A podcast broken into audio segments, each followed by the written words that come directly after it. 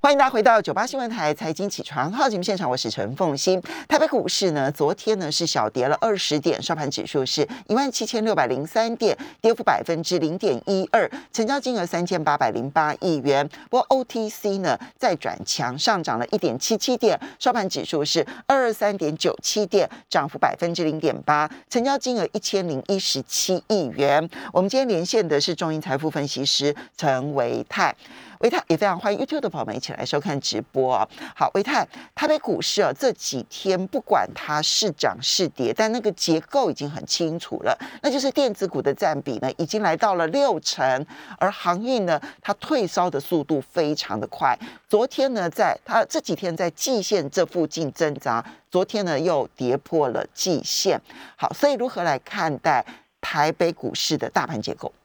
呃，凤新早安，大家早安，好，大家这个周末愉快，当然也预祝全天下的爸爸父亲节快乐。好，好，我们一定要祝福维泰爸爸，谢谢大家都平安健康。对，好，回到刚才奉新所问到的问题哦，其实我们在呃过去这一两周一直跟大家分享到，就是说台北股市的一个现阶段的一个变化，它是比较是属于。用时间来换取空间的一种修正模式。那么看到在昨天呢，这个加权指数的一个成交量哦，啊三千八百零八亿，那么是连续的第二天的一个成交量，它不到四千亿啊，应该说三天吧，因为之前因为在呃呃在这个前两天有看到三千九百亿的一个水准，但是可以看得出来，就是说从整个。呃，前波段高点一万八千零三十四点以来，基本上的成交量都是呈现了像是阶梯式的一个下滑。对，OK，好，那阶梯式的下滑，我们看到在五日均量跟十日均量这边都已经出现了，就是均量上面的一个死亡交叉，就是它持续的去做一个量缩的动作。嗯，所以其实，在量缩的情况之下，呃，这个指数呢。就很难往上去做一个攻击啦，因为其实人气正在退潮嘛。那人气退潮的原因呢，其实如果说从整个盘面上面来看，当然不外乎就是两个东西，一个就是航运股的一个人气的退潮。那刚刚其实风清有提到，就是说到昨天为止，我们看到。在航运族群的一个成交的一个比重，已经明显的降到只剩下十八个 percent。对，好，跟过跟过去这个三成，甚至一度有来到四成这样子的一个成交比重来看的话，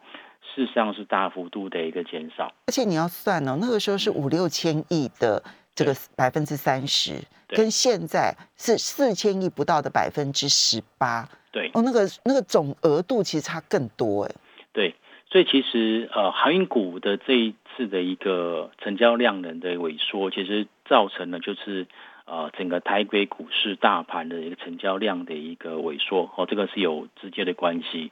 那么成交量的萎缩来自于哪里呢？当然，我觉得有两个原因啊。一个原因就是就短线上面来看，其实有一些的投资朋友他之前可能太热情了哈。在相对高档的时候，我跳进去买了航运股，嗯，可是没有想到这一波航运股回得非常的快，嗯，所以使得有部分的投资朋友他的一个持股是套在高档，嗯，那一般的投资朋友跟我们的专业的法人机构，他们的最大差别就是，当股价或者是行情的发展不如他原先预期的时候，法人机构通常会去做一个停损动作。可是呢，一般投资朋友可能第一个直觉就是啊，我放一下好了，就套牢了。对，我就怕放一下，闭着眼睛不管它就算了。对，眼不见为净。嗯，所以在这样的情况之下，就有很多的资金呢，就是卡在里面，它都没有出来，大家都在等解套。嗯，所以其实，在航运股这边，我觉得有一部分的原因是在这一块。然后第二个，我觉得跟整个台北股市的一个就是警示的一个制度啊有关。因为其实，在呃七月份的二十六号、二十七号，呃，我们的这个证交所还有购买中心啊，有提出来，就是说未来在整个台北股市警示股的一个部分呢，会加入就是当冲比例。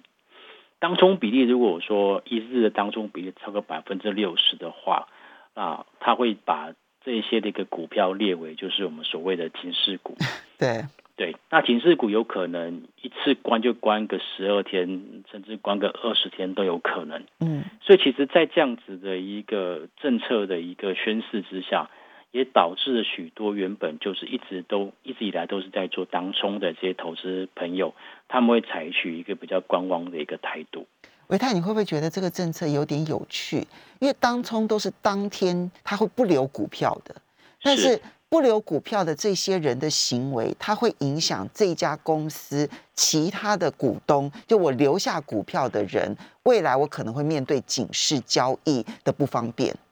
对，可能因为少部分人的行为，嗯，然后影响到。整个你刚刚说的有波段性操作的，然后有这种所谓的这个呃短线操作的人，大家都会受到影响。对。那我昨天其实想一下，就是我觉得有蛮蛮有趣，就是一开始其实，在最早时候，我们是先开放这个啊涨跌幅限制，放宽涨跌幅限制，为了要刺激成交量，然后再来进一步开放到就是所谓的限股当冲。嗯。OK，但更早之前还有所谓的这种所谓的呃交易税的一个减免，类似这样子的一个政策出来，都是为了要刺激我们的成交量。那过了两年、三年之后，成交量出来之后，结果现在又又是就觉得又又嫌成交量不太多，然后周转率太高，然后说这个要要要有一点降温的一个措施。是这样子会让这种好不容易呃活络起来的一个资本市场，又可能又被浇了一盆冷水，但不可也但不太可能回到过去，可能就是一两一两千亿的一个水准。我觉得这样的没不会那么快发生，可是就有觉觉得有点可惜，哦，所以我我觉得这个这个政策出来，大家可能会先观望一下。那在观望的过程当中，可能成交量就会稍微有点萎缩。那所以我觉得，因为这两个原因呢，导致就是最最近的一个台北股市的成交量是稍微比较低迷的一个原因。好，你刚刚提到了，就是一个呢是有部分资金被套牢，它就等于是冻结了一部分的资金，哈。然后第二个是因为警示股的这整个的。规定的一个修正，它也可能使得资金呢，其实采取一个观望态度，因为你不知道新制度可能会发生什么样子的影响，所以呢，资金大额资金也可能会因此而观望。那如果在量缩这种情况之下，因为刚刚提到，不管是用套牢等于冻结资金，或者是新警示股，它要等到八月底才会上路，那这样子的影响可能都至少还有两三个礼拜。那未来两三个礼拜，你的预判整个大盘的走势？呃，如果说就整个大盘走势，我个人认为它应该会是比较属于就是区间震荡的一个结构，或者是就是顶多就是回到我们刚刚所说的，就是它可能会进行一个以时间换取空间的一种盘跌架构。好，那盘跌架构其实又分程度上面的差异，嗯，比较糟糕就是温水煮青蛙。嗯，温水煮青蛙就是大家可能觉得没什么啊啊，就这样做，这这个这个跌个二三十点没什么啊，跌个五六十点没什么。可是当你发现这个啊指数的部分跌破月均线，甚至又再回再再有可能再回测一次季线，是有可能季线跌破的时候，之前一些比较观望的人，他手上还持有股票，他是被套牢的这些人，他可能心情上或者心态上就会有所改变。他到时候可能就真的是啊这样子哦，那我就把手上的持股去做出脱好了，嗯，有可能会有这样子的一个想法，因为其实操作其实是最主要的关键是在人的心态，嗯，那如果人的心态他越来越保守，那对于行情来讲是比较不好的一种一种发展，所以我我常刚刚在讲说像温水煮青蛙。那就是你你你原本不觉得没怎么样，可是后来发现你亏损越来越大，然后到最后做个一个停损动作。那从头到尾都没有动作的，那就惨了。嗯，他可能从原本的套牢五趴十趴，最后面临到四十 percent 或甚至五十 percent 的一个停损都有可能。嗯，那这个其实对投资朋友来讲是一个比较大的一个伤害。那如果说这种以盘代跌的一个架构，它是比较属于轻微的修正模式，就是我刚刚说，它可能会在一个区间当中去做横盘，用拖的方式哦，拖自觉，用拖的方式好，然后把整个这个呃过去涨多的一些这种个股的筹码去做一个沉淀，我觉得这个其实会是比较适合接下来在第四季的一种操作模式。所以我觉得在最近这一两个礼拜，甚至到八月底之前，我觉得。盘面上面比较容易发生的就是属于个股的一个表现，然后你要它出现就是整个肋骨齐扬的一种一种呃发展，以目前的一个成交量来看，我觉得机会比较不大。所以盘跌走势有一个大风险在前面，但至少未来这两个礼拜个股的行情可期待，但大盘的行情比较难期待。那我们就开始要进入类股了。这样，如果说是个股的行情可期待的话，那么嗯，我们就讲可先讲正面的吧。最最值得期待的有哪些？目前看起来，当然还是从电子股里面去挑。对啊，它成交比重已经来到了百分之六十了。嗯，这个就是人们就投资朋友的一个共识开始增加。嗯，不过它还是不跳脱我们刚刚所说的个股表现。嗯，点放单兵作战的一种架构。嗯，以电子股的半导体来讲了，昨天其实半导体族群最强势就是联电。对，好，IC 代工里面的联电，当然说其他中小型股还是有。那还有像是世界先进，这个我们在之前节目当中，我大概都有跟大家分享过。嗯，所以其实，在呃成熟制程，目前看起来到年底都还是属于供不应求的情况，就是晶圆代工的部分。其实你也从昨昨天中心所公布的财报这么亮丽，可以看得出来，是因为它是成熟制程啊。对，成熟制程。那所以在联电啊、中芯或者是世界先进他们的一个。这个财报数字或者是这个股价表现这么样抢眼来看的话，其实大概会集中在这个族群，就半导体这里面，就先从这个族群开始最有延伸。但能够追吗？追哦，我觉得其实它现在还在趋势上，所以我觉得追当然到大可不必，尤其是像昨天的世界先进这一种拉到涨停板的这种这种走势，当然追大概是大可不必。但是因为就整个产业面的角度来看，它可能至少好到今年年底嘛。嗯，那所以呢，其实未来有拉回的一个时候，其实都可以优先来去做留意。那除了这个之外，当然另外一个就是封测，封测我们也讲了蛮久一段时间。对，对，我们从最早日月光开始讲。我们要稍微休息一下，等一下回来呢，看它所延伸出来的很多的小。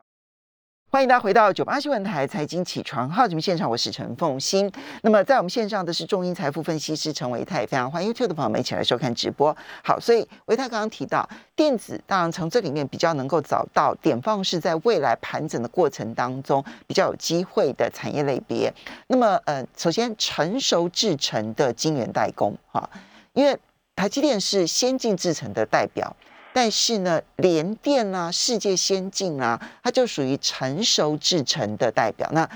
其实联电的强势，我想大家应应该看在眼里。然后世界先进昨天也拉到了涨停板啊。那你也从大陆的中芯半导体，你可以看它的业绩报告，你就知道说成熟制成现在有多夯。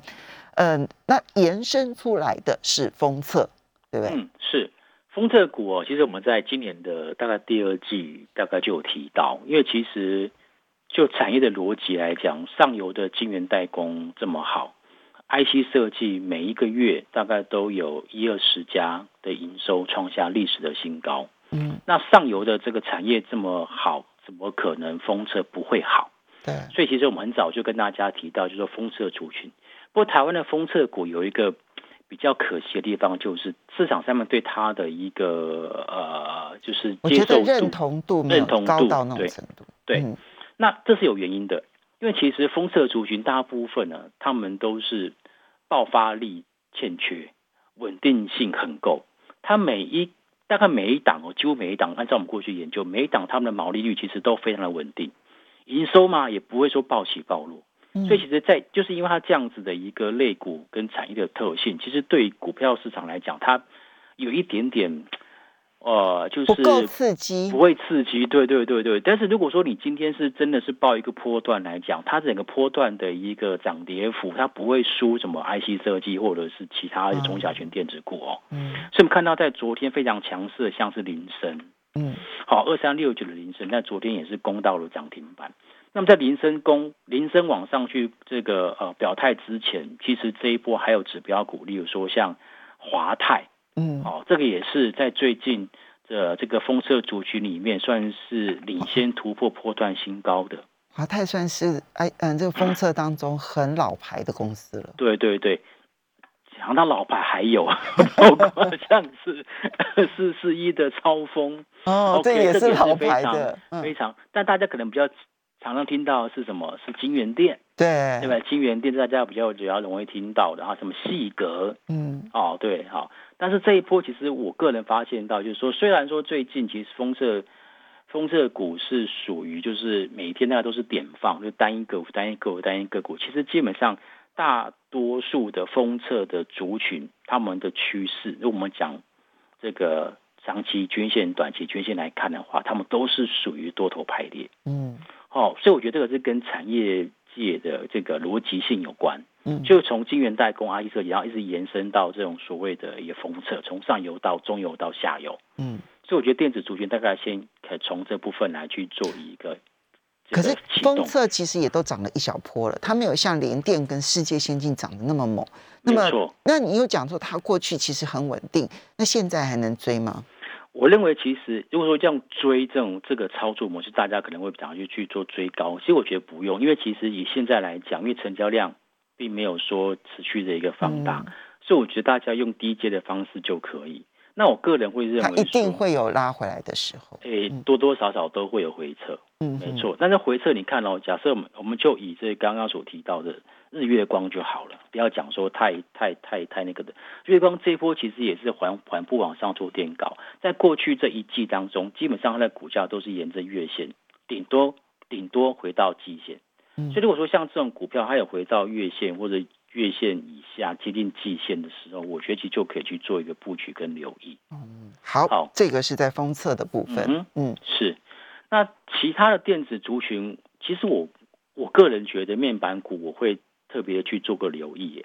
为什么？面板股前一阵子好惨哦。对，可是呃，我讲讲看我的论点，大家听听看然后我最近因为刚好疫情有稍微趋缓，我有去一下卖场，我我发现现在卖场卖的电视机哦，大概都是五十寸以上，五十五、六十五，甚至有些更高的尺寸，哦，你很久没逛街喽？真的。对我去年逛街的时候就已经是这个样子喽。但是我看到了有另外一点，再跟大家做分享。就现在所推出来的这个电视，虽然说尺寸跟去年差不多，但是它的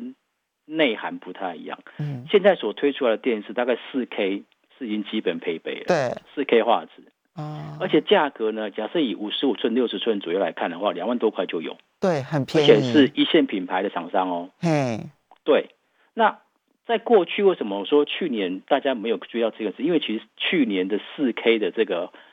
内容不多，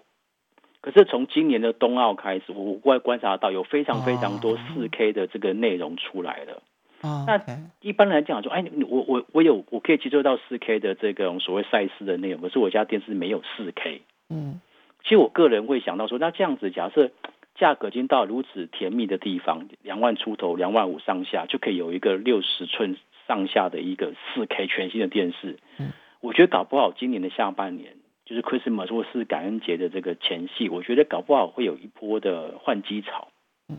所以这个其实我觉得是从最 end user 的一个角度去看这个事情。但事实上，我们看到在整个面板的产业的一个前景来看的话，大尺寸面板的一个出货在下半年还是有双位数的一个成长。嗯所以我觉得在这样的呃这个前提之下，呃，目前来讲，像是友达跟群创，他们股价都修正一段段时间了，也在相对便宜的位置点。对，所以我觉得这个站在我们所谓风险优先考量囊的的情况之下，我觉得面板股，我个人会特别去做观察跟留意。他们还是在那月线是低于季线的那种超弱势股，对不对？我刚刚看了一下，所以嗯、比较没有涨到，对，呃像其他的 IC 股，他们有些都涨到好几百块。嗯说真的，现在要找到三十块钱以下的电子股不容易。对，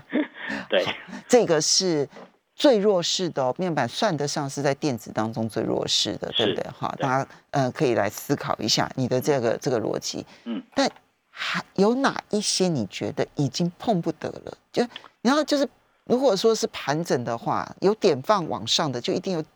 点放往下的。嗯，应该是说，如果说是属于盘跌的架构的话，当然还是会有一些比较弱势的。那这一波其实最弱势的不用说，哦大家应该感受到就是属于这航运。但是航运股，我觉得跌到这个地方，我觉得要它再出现就是二三十趴的下跌，我觉得几率已经变小了。因为从整个的这个呃卖压来看的话，他们已经有出现这种缩手，所以我觉得航运股这边，你之前如果说在一个月之前我们在讲说你没有在高点出，我觉得短期段不要再出，但是它会不会马上起来？我觉得时间点还没到。原因是什么？原因是我们从它的整个的这个筹码面来看的话，其实航运股它的整个目前的筹码面来看，如果说以融资的角度去看，其实这边。尤其是最近这个礼拜，我看到融资反而不减还反增，包括像是长隆，嗯，或者是说像是这个望海的一个部分，他们都是有出现不减反增的情况。对耶，他他从七月二十号左右来到了那个融资的低点之后，其实那个融资是节节上升的耶。是，那七月底然后融融券反而是减少的。对。就这部分的止跌比较像是融券回补所造成的支撑性买盘，